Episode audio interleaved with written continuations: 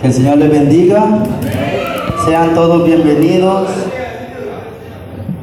a darle la gloria y la honra al único que es digno. Amén. Este, Dios es bueno con nosotros. Amén. Hasta este día Él nos mantiene en pie. Amén. Eh, le damos bienvenida a los que desaparecen por un momento, vean. Y también a mí. también a mí. Es que nos fuimos para la casa varios días también nosotros. Dice el hermano Oscar que él pensó que ya había sido el rapto. Tranquilos hermanos, también ustedes van a ir. Eh, los voy a invitar a abrir sus Biblias. En segundo libro de Samuel, capítulo 6. Cuando lo tengan, los voy a invitar a estar en pie para darle reverencia a la palabra de Dios. Segundo libro de Samuel, capítulo 6. Eh, Dios es bueno, amén. Hace algunos días estábamos hablando sobre, sobre que teníamos a un Cristo que abre y cierra puertas, decíamos, ¿verdad? Amén. Generalmente a nosotros no nos gusta que nos abran puertas, ¿verdad? Pero también Él cierra puertas, ¿verdad? Y aunque no queramos. Y ese tema es más extenso todavía. Nosotros vamos a hablar un poco sobre, el, sobre un pasaje nada más. Sobre el Dios que cierra puertas. Amén. Leemos desde el 12 en adelante para contextualizarnos. Nos paramos por reverencia a la palabra de Dios.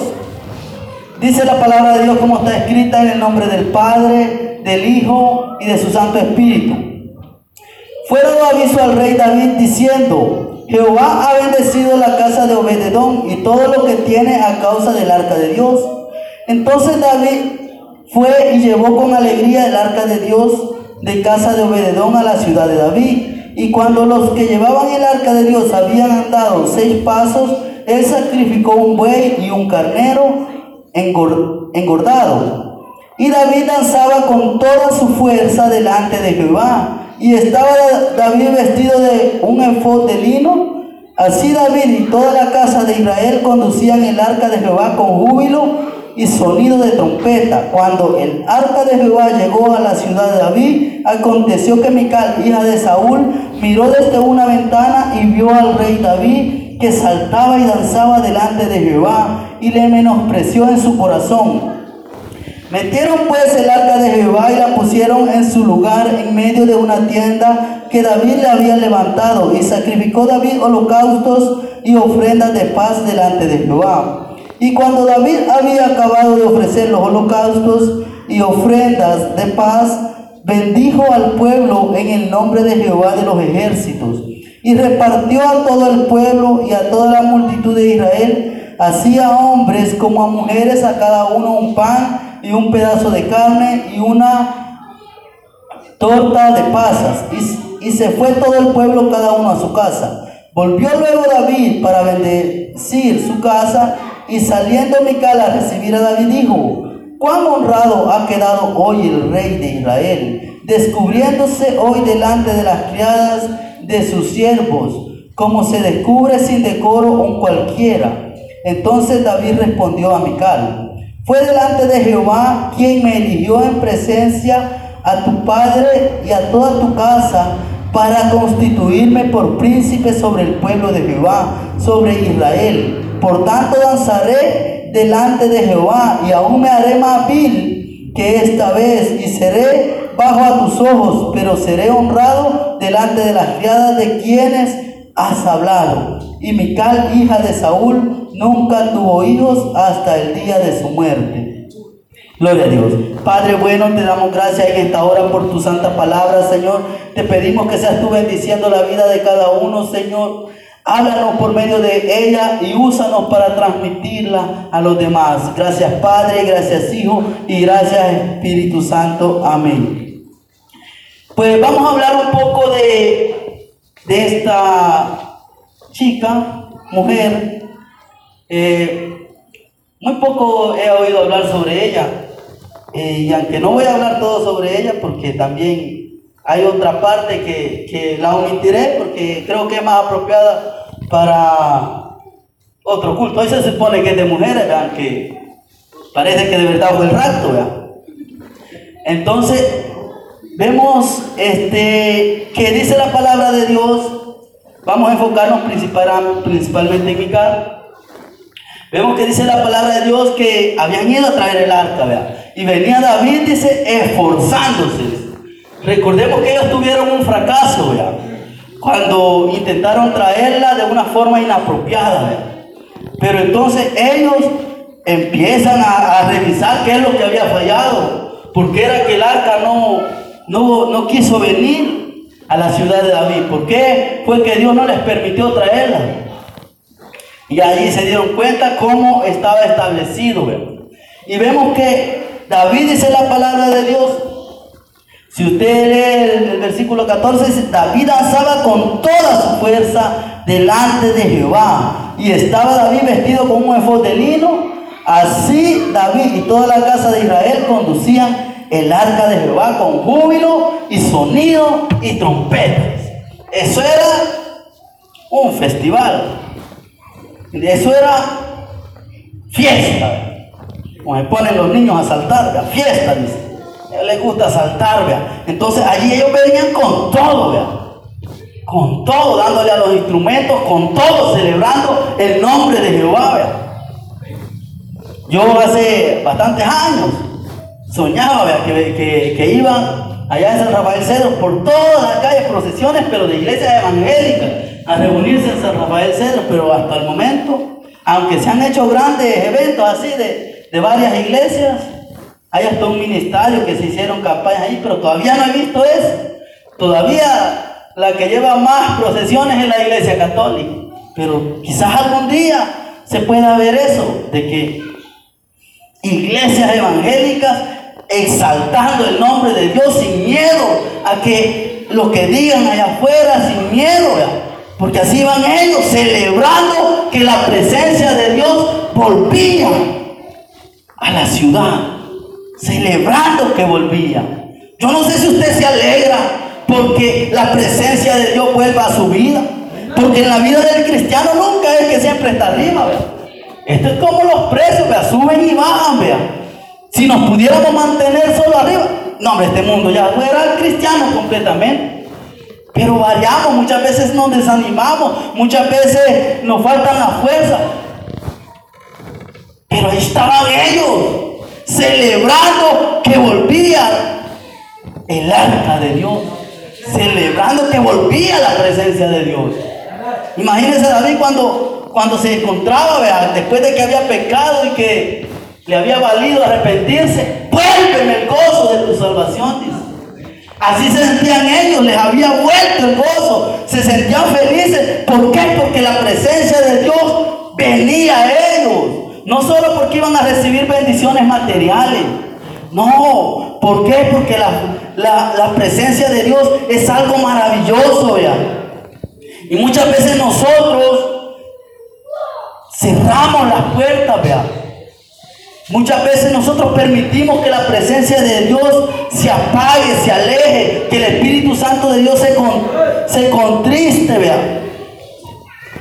Pero vemos que Dios utiliza tantos medios para bendecirnos.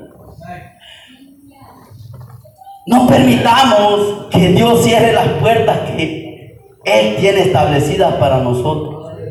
Porque muchas veces nosotros permitimos que Dios cierre puertas. ¿Por qué? Porque quizás no queremos ir, vea. No queremos hacer lo que Él nos manda, vea. Porque no queremos obedecer a su palabra. Entonces, como decían en la Teletón, es cuestión de actitudes. Aunque sea estafa y sea lo que sea, pero en la vida cristiana es cuestión de actitud de, de parte nuestra el que se cierren las puertas que Dios ha establecido que van a estar abiertas. Y es cuestión de actitud también el que nosotros queramos abrir puertas que Dios ha establecido que sean cerradas aunque no es parte de este tema, imagínense cuando Pablo quería ir a predicar a otros lados, a España creo, y no me acuerdo a qué otra ciudad, y dice que el Espíritu no se lo permitió, vea. Dios le estaba cerrando una puerta. Quizás ahí pudo haber muerto o saber qué iba a pasar. Así como son los españoles, capaz lo santificaba. Entonces vemos que Dios cierra puertas y Él sabe por qué. Quizás algún día usted le explique por qué cerró ciertas puertas. Que quizás usted todavía está enojado porque Dios la cerró. Quizás usted diga, es que si yo hubiera crecido con mi papá o con mi mamá, yo ahora fuera diferente, fuera un profesional, yo ahorita fuera un mejor cristiano, o yo fuera rico, quizás. O si Dios hubiera permitido que yo trabajara en ese lugar, yo ahorita sería diferente. Usted no sabe si fuera peor. Pero Dios cerró puertas. ¿Por qué? Porque Él vio que había algo que no le convenía. Entonces vemos que David, dice el versículo 14 y 15, se esforzaba. Algunos proféticos dicen que allí él estaba danzando en el espíritu, pero según lo que el pasaje nos dice, él se esforzaba con todas sus fuerzas. Yo creo que era así como la danza israelita. No sé si alguien puede demostrar bíblicamente que sea lo contrario. Pero él se esforzaba, dice, por agradar a Dios. Se esforzaba por hacer la voluntad de Dios. Se esforzaba, dice. Él venía saltando, brincando, cantando. Yo no sé si cantó todos los salmos en el trayecto en que llevaban el arco, pero él venía esforzándose. ¿Se estará esforzando usted? Ahí es donde usted se que preguntar, que preguntarme, ¿me estoy esforzando yo? Allí no es de que mire al de la para. No. Mire si usted diga, me estoy esforzando. Estoy haciendo lo que Dios quiere que haga. ¿Será que estoy caminando la milla extra? Me estoy esforzando como David se esforzaba por volver la presencia de Dios a, a su ciudad. Me estoy esforzando yo porque aquello que sentí en el primer amor vuelva a mí. Aquello que sentí los primeros meses de cristiano, cuando fui perdonado, cuando fui lavado. Me estoy esforzando por volver a sentir el fuego del primer amor. ¿O no? Simplemente estoy viendo pasar la procesión allí de, de la presencia de Dios. ¿O me estoy esforzando? ¿O en qué me estoy esforzando? Ah, yo me voy a esforzar en trabajar. Porque yo quiero que a mis hijos no les pase lo que yo pasé. Yo me estoy esforzando en hacer plata. O yo me estoy esforzando en ganar dinero. Yo me estoy esforzando en este, lo otro, en cuántas cosas. Pero vemos que David se esforzaba en que la presencia de Dios volviera. Yo sé que usted quizá, yo no sé si usted anda al 100%, y ahora es el día en el que se siente mejor que nunca de lo que se ha sentido desde que es cristiano. Pero hubo un tiempo en el que todo ser cristiano, toda persona nacida de nuevo, se siente, como dice Roberto Orellana, tengo ganas de gritarlo, dice, que lo escuchen todos, dice, que sepan que soy cristiano, que sepan o se encuentra en aquel tiempo como Elías, vea que, mátame. Ya no tengo ganas, ya solo yo he quedado. Nadie me quiere, todos me odian. Mejor, dice, mejor. Entonces vemos cómo se siente. Entonces es momento de forzarlo. Dice la palabra de Dios, versículo 16. No lo vamos a leer todo, no se preocupe. A mí me gusta predicar poquito. Lo mucho una hora. Cuando el arca de Jehová llegó a la ciudad de David, aconteció que Mical, hija de Saúl, miró desde una ventana y vio al rey David que saltaba y danzaba delante de Jehová y le menospreció en su corazón, dice. Y le menospreció, dice. A ella no le importó que él traía la presencia de Dios.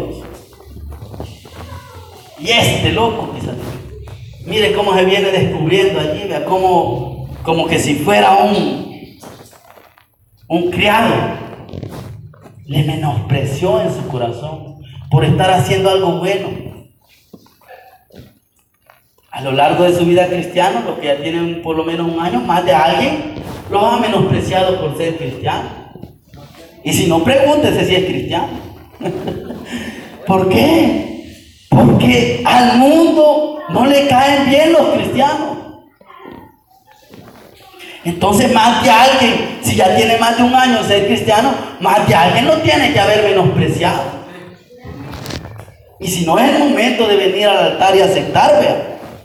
Entonces vemos que ella le menospreció, dice la palabra de Dios. Ella le menospreció. ¿Cuántas veces quizás le han menospreciado a usted, vea? Por adorar a Dios. Quizás porque usted estaba predicando en un parque o porque usted cuando le dijeron este que se iba a morir y usted dijo, no, yo tengo un Cristo que sana. O, o usted no sé qué, en qué momento quizás alguien, y vos, aleluya, o vos sos hermanita, hermanito, y vos sos protestante, entonces, vemos que a lo largo de su vida, usted ha recibido menosprecio. Quizá le dijeron, vos sos cucaracha de iglesia, solo allá quieres pasar. O, ¿cómo? ¿Qué, ¿Qué le dijeron? Cuénteme. ¿Qué le dijeron a usted? ¿Cómo lo menospreciaron? Quiero saber si lo menospreciaron o si todavía nadie lo ha menospreciado. Alguien come gallina, le dicen. ¿Verdad? Solo celebrando quiere pasar. La iglesia que está allá por caballo, como a 50 metros de donde nosotros, casi todas las semanas hay globos allí. Casi todos los días están comiendo algo. Yo ganas de quedarme allí para cenar todos los días allí, me dan. Entonces vemos que, ¿cómo lo han menospreciado a usted? Esas son, cosas vea, que, que, pueden ser por parte del mundo. Pero lo, más tremendo es que también lo menosprecian los mismos hermanos. Vea. ¿O no? ¿No lo han menospreciado alguna vez? Dice, ella miró, dice. Ella no, no se preocupó en ir a que volviera la presencia de Dios. Ella estaba ya cómoda en su casa. ¿Se ha, ya, ¿Se ha fijado usted que generalmente los que menosprecian son los que según ellos ya están condenados? Hablando del mundo, ¿verdad? Por ejemplo, alguien está en fornicación y empieza y le dice, no hombre, si vos sos más peor que yo, le dice. ¿Y vos para qué vas a la iglesia? Vos te vas a ir al chimbolero conmigo, o vos, y entonces lo empiezan a menospreciar. Estamos hablando por parte del mundo. Vemos que ella dice la palabra de Dios, miró, dice, desde una ventana. Y vio, dice, al rey David. O sea, que ella vio primero, ¿y qué es esta bulla que viene ahí? Ya están esos cristianos otra vez haciendo bulla por allá, por, por mi casa, así dice, ya están estos locos haciendo bulla otra vez. Entonces, ella estaba cómoda ya dentro de su alcoba, de su palacio, no sé qué era, tiendas de campaña eran en ese entonces. Yo me imagino que eran bonitas, pues. Era donde vivía el, el rey. No creo que, que viviera en un muladar, Entonces vemos que ella allí cómodamente miró, dice. Miró, primero vio que venían todos, como dice la palabra, celebrando, haciendo haciendo un alboroto, porque venían felices que hoy sí la presencia de Dios volvía. Entonces, y luego dice, Dios, después de que miró a lo lejos, que quizás que ya se oían las trompetas, que se oía todo aquel alboroto, se enfocó en su amor. Como mujer enamorada, dice, se enfocó, dice. Y lo vio, dice. Vio, dice. Y empezó a, a examinar qué era lo que venía haciendo. A examinar cómo era que caminaba, a examinar cómo era que saltaba. ¿No se siente así usted por parte del mundo muchas veces? Lo empiezan a ver, vea. Antes de ser cristiano ni, atención le prestaban, pues. quizás ni lo conocían, vea. Pero usted se convierte, ya lo empiezan a examinar, vea. Ya lo empiezan a ver, vea. Ay, mire el hermano bien contento con todas las hermanitas. Y este hermano y esta hermana y, y aquel día la vi que iba con una minifalda. Y ya lo empiezan, Y vio, dice. ¿Y, qué vino después de eso? Lo menospreció, Entonces, también por, los hermanos, ¿vea? ¿Cómo le decimos, vea? Ese cristiano sancochado, dicen ¿O no? ¿No ha oído esa frase usted? No, hombre, si es cristiano. Y muchas veces es verdad, ¿vea? Pero ojalá se convierta. Primero Dios. Él haga la obra y se convierta. Otra vez se cayó el hermanito. No, hombre, si esté solo jugando pasa. Y muchas veces algunos dicen, es que ya no, ya no hay que hablarle, dicen. ¿Para qué darle las perlas a los cerdos? Dicen muchas veces. En lugar de decir, me voy a meter en ayuno y oración para que el hermano ya no se vuelva a caer. Que se vaya, dice usted, más que estorbos en la obra de Dios. Así, ¿cuántos? Levanten la mano, ¿cuántos hicieron eso? ¿Cuántos pensaron así? Ah, todos, Entonces vemos que está en pecado. Este solo es show, solo le gusta llamar la atención, Es fanático, dice, solo predicando, quiere andar solo hablando de Cristo. Y en su casa quizás ni habla. Y en su colonia ni es cristiano. Por eso viene desde allá bien lejos, porque aquí nadie lo conoce. Entonces vemos que muchas veces, en la iglesia se da el menosprecio. Y eso daña el cuerpo de Cristo. No nos conformamos con que el mundo lo dañe, lo seguimos dañando nosotros. ¿Para qué estoy viendo yo o qué estoy viendo yo? Dice la palabra de Dios, Mateo 5:29.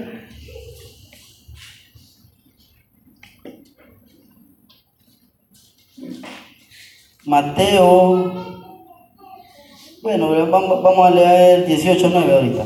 Y si tu ojo te es ocasión de caer, sácalo y échalo de ti. Mejor te es entrar con un solo ojo en la vida que teniendo los dos ojos ser echado en el infierno de fuego. Y el, y el, el 5.29 decía, por tanto, si tu ojo derecho te es ocasión de caer, sácalo y échalo de ti, pues mejor te es que se pierda uno de tus miembros y no que todo tu cuerpo sea echado en el infierno. Oiga, por lo que mira, dice, puede ir al infierno, dice. Decir, se cierra la puerta. ¿Cuál puerta? Yo soy la puerta, dijo eso. Se cierra la puerta de la salvación. ¿Por qué? Por lo que miro. ¿Por qué? Porque lo que miro va a mi corazón, vea. ¿Qué hizo ella? Lo menospreció en su corazón.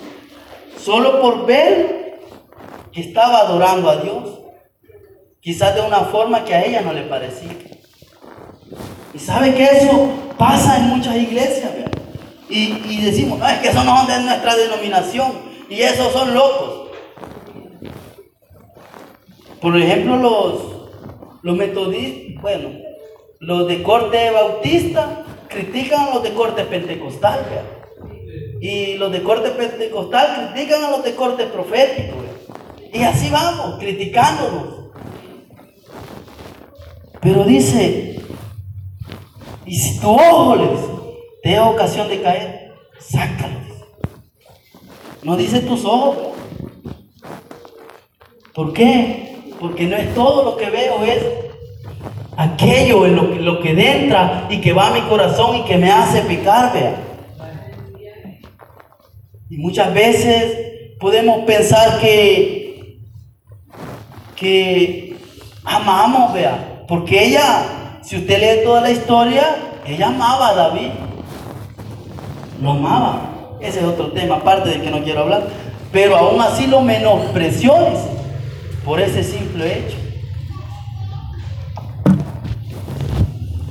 Entonces, estaré menospreciando yo con las cosas que veo, con las cosas que llegan a mi corazón.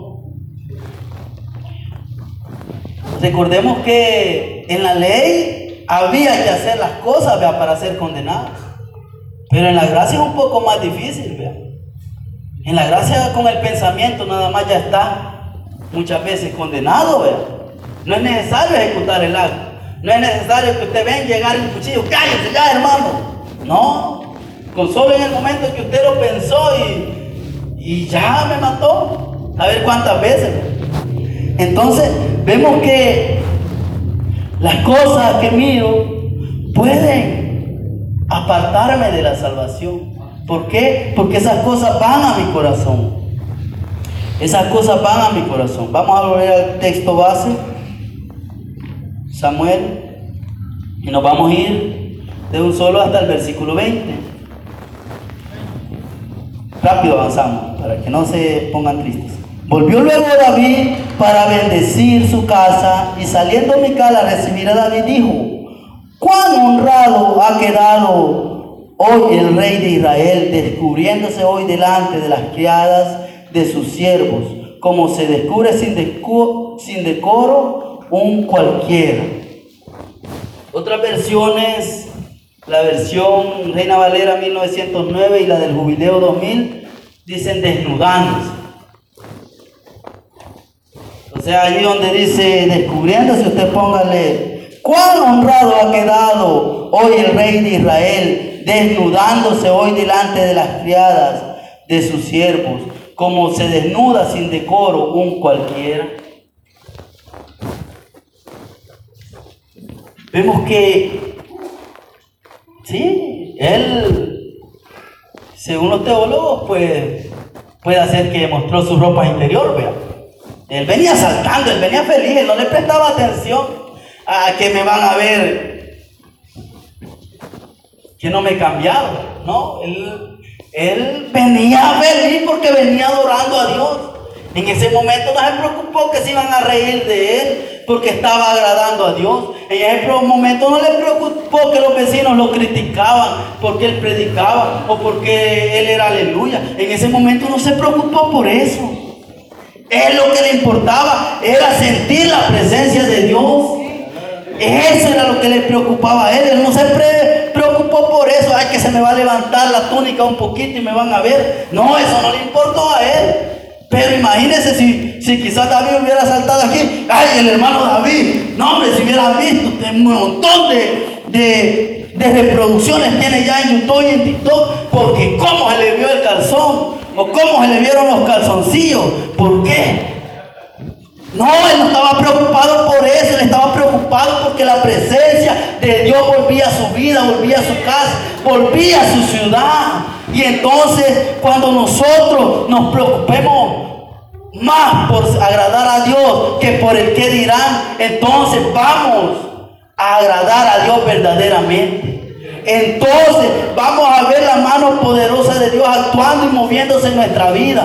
¿Por qué? Porque a mí ya no me importa que el vecino me critique, porque a mí ya no me importa que mi esposa o que mi esposo no esté de acuerdo en el caso de, que no sea cristiano. Y muchas veces siendo cristiano, porque a mí ya no me importa que ya no me quieran vender en la tienda porque soy cristiano, porque a mí ya no me importa eso, porque a mí ya no me importa muchas cosas que el mundo puede decir, no hombre, ya alejémonos, ya no les hablemos a eso, porque se hoy solo hablando de Jesús pasa, porque se hoy Se ha vuelto un fanático de la Biblia, porque ese hoy se ha vuelto loco. Entonces, vemos que él no le preocupó eso. No le preguntó que hacer el ridículo en las redes sociales. No le preocupó eso.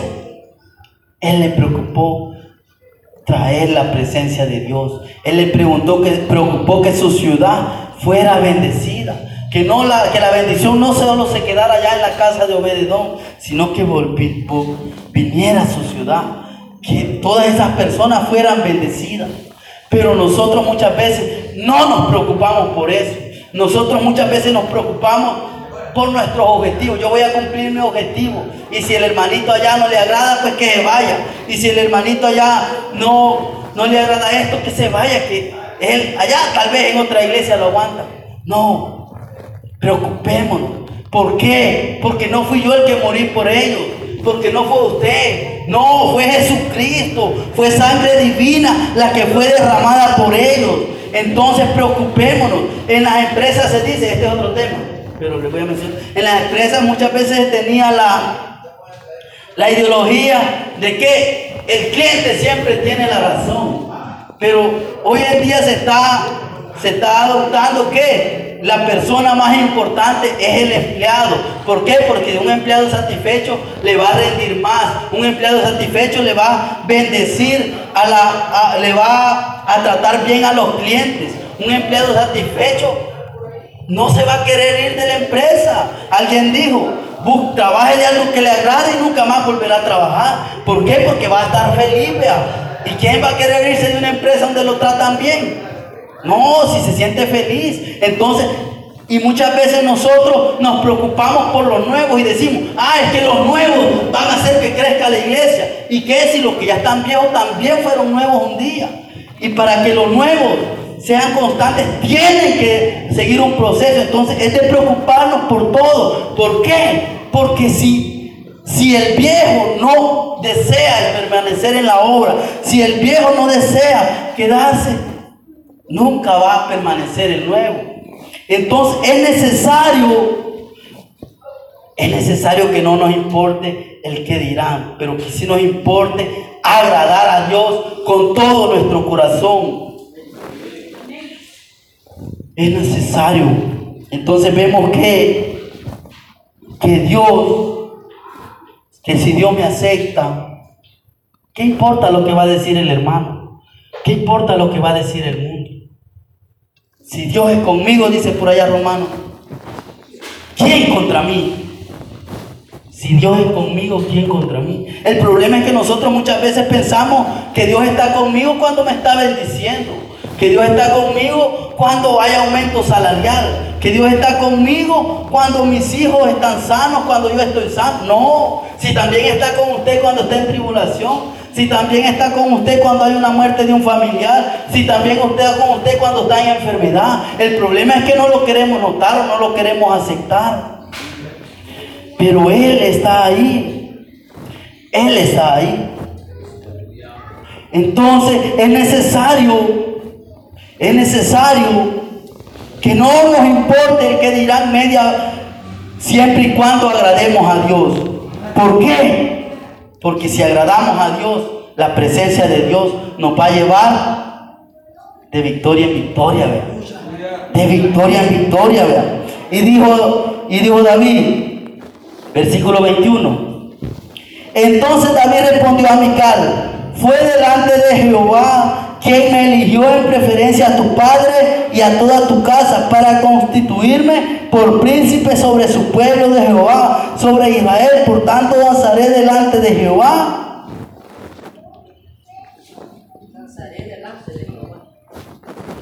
Entonces le dice, no sé si él se enojó, no sé qué. Aquí sabemos que la Biblia es, decía un hermano, preconimán, dice, cuando pase a decir un, un, un Testimonio, le dijo.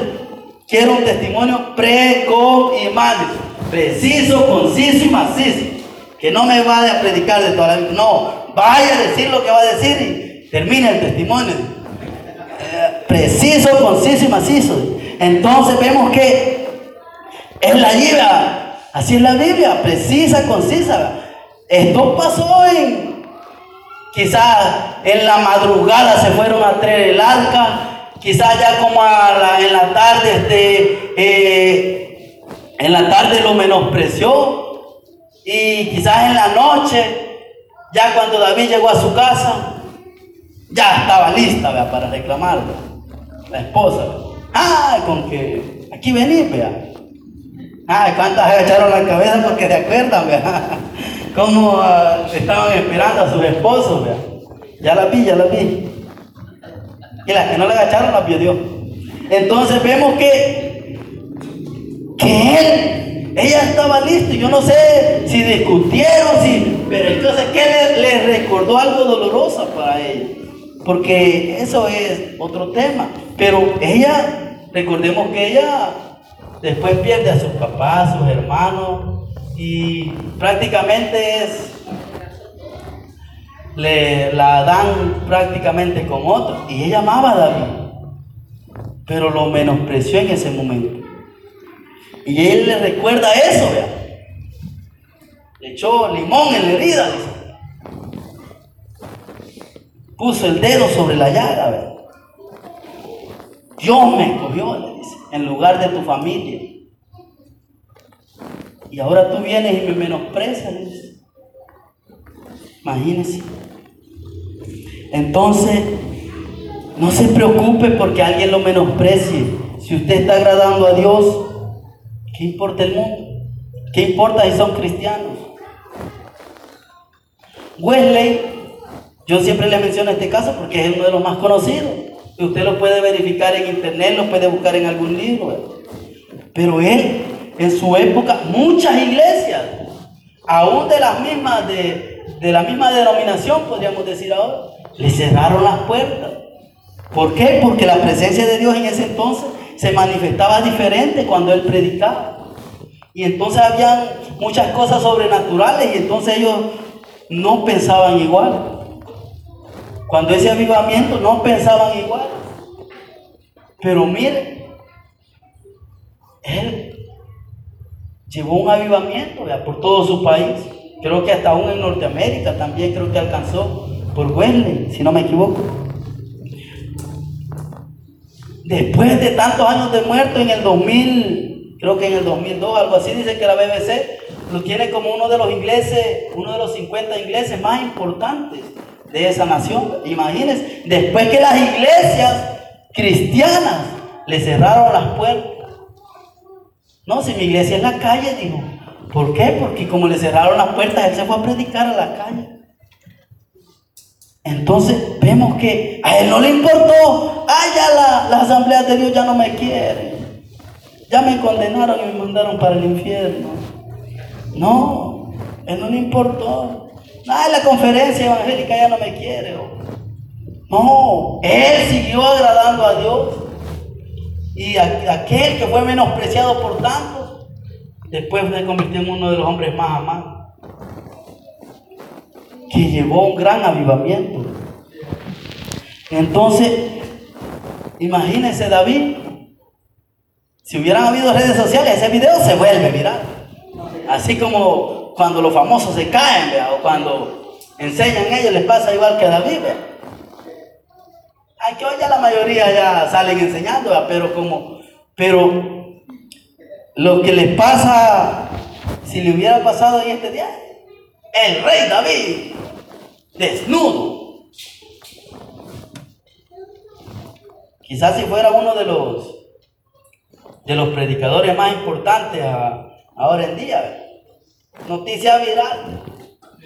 Y ya los otros, allá afuera. Ay, dicen que es cristiano. Y dicen, los de la iglesia. Allá afuera, mírenme. Y ese, y esos son los cristianos.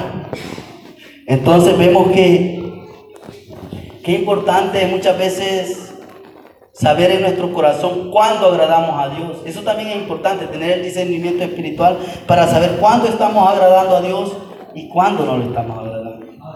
Porque tampoco es de creer que todo lo que hacemos agrada a Dios, vea. No, pero aquel que está en comunión con Dios, él sabe cuándo agrada a Dios, aunque los demás lo estén criticando. Aunque los demás estén haciendo, hablando de Él, aunque en la iglesia se haga a un lado y ya no le hablen. Él sabe cuándo está agradando a Dios.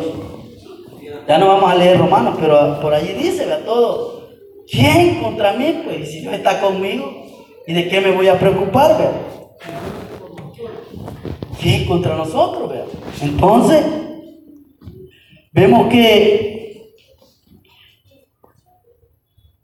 Hay que darlo todo por amor a Dios. Decía el versículo, dice el versículo 22, y aún me haré más vil que esta vez, y seré bajo a tus ojos, pero seré honrado delante de las criadas de quienes has hablado. Y aún me haré más vil. Nosotros no mencionamos, bueno, en algunos lugares sí lo mencionan esa palabra cuando cantan esa alabanza. Aquí no la mencionamos, creo yo y aún me haré más vil. Porque la palabra se dice, y aún me haré más vil. Sí, así dice él. Y aún me haré más vil que esta vez y seré bajo tus ojos, pero seré honrado delante de las criadas de quienes has hablado. A mí no me importa hacer el ridículo, le estaba queriendo decir. A mí no me importa que vos me estés criticando. Yo sé que estoy agradando a Dios. Yo sé lo que estoy haciendo por amor a Dios. Yo sé que lo que yo hago, no lo hago porque me estén viendo, no lo hago por esto, no lo hago por lo otro. Lo he hecho porque quiero agradar a Dios. Mateo 5, 11 y 12.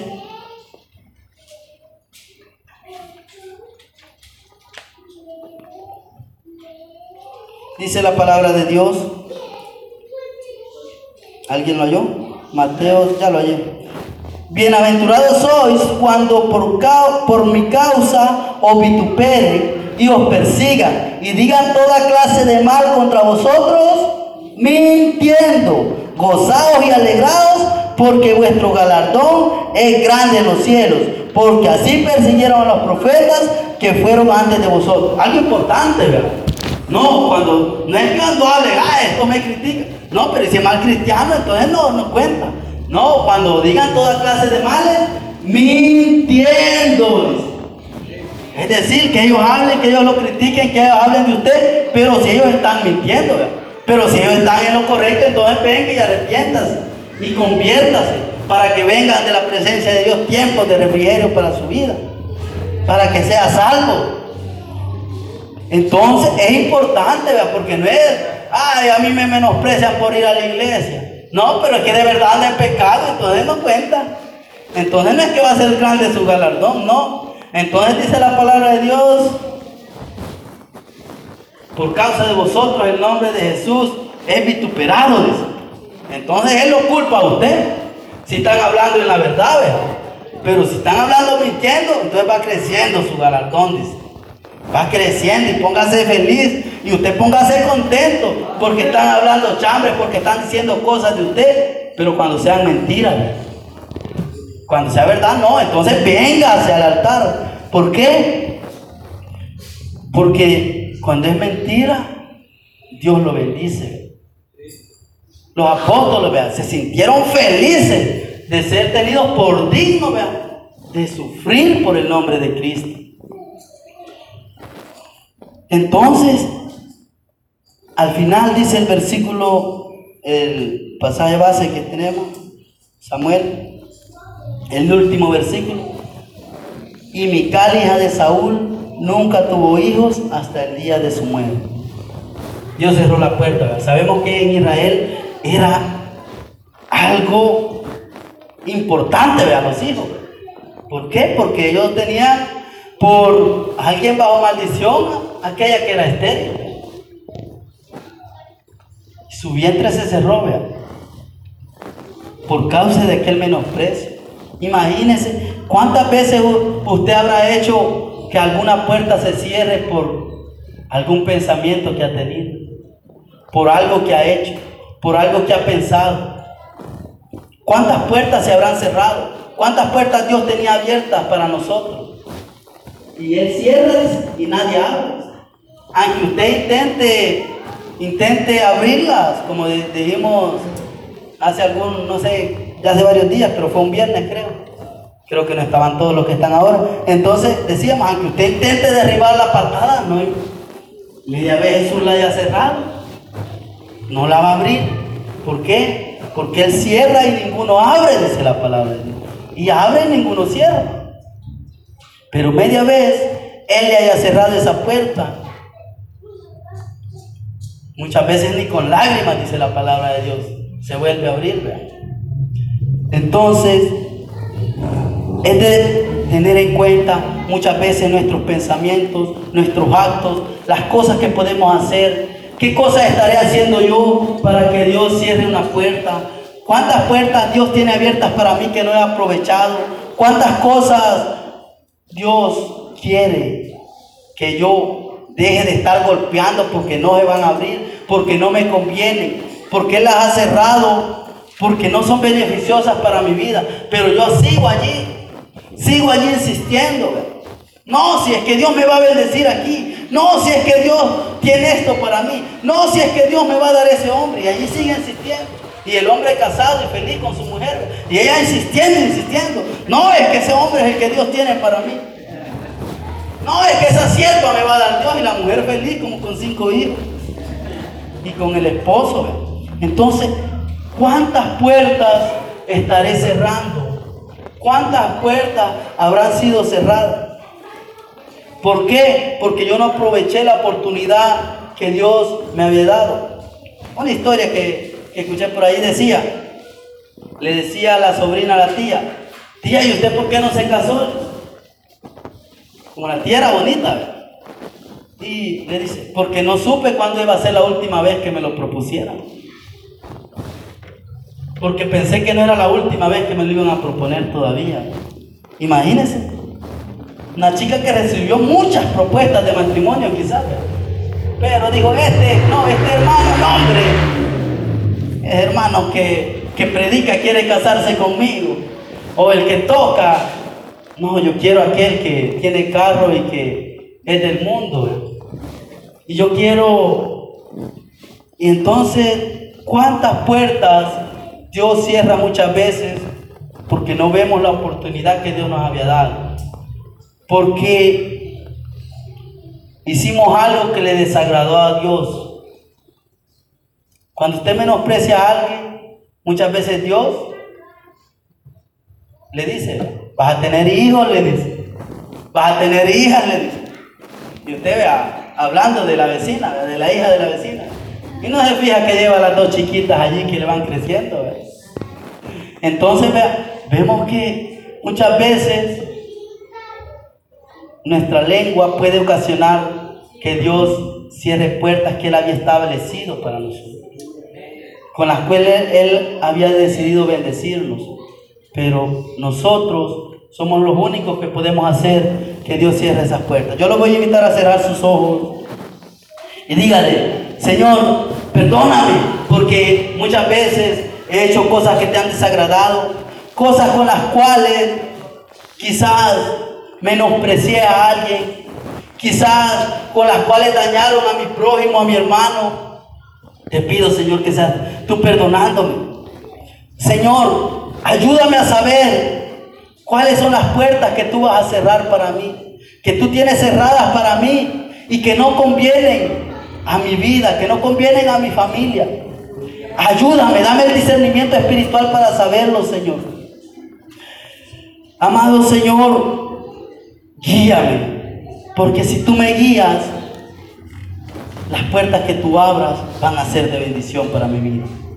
Gracias, amado Jesús, por todo lo bueno que tú haces en mi vida, por todo lo bueno que tú haces en esta iglesia, en mi comunidad. Gracias, Señor. Ayúdame a ser de bendición a los que me rodean. Gracias, Rey de Gloria. Gracias, Padre. Gracias, Hijo. Y gracias, Espíritu Santo. Amén. Que el Señor les bendiga, hermanos.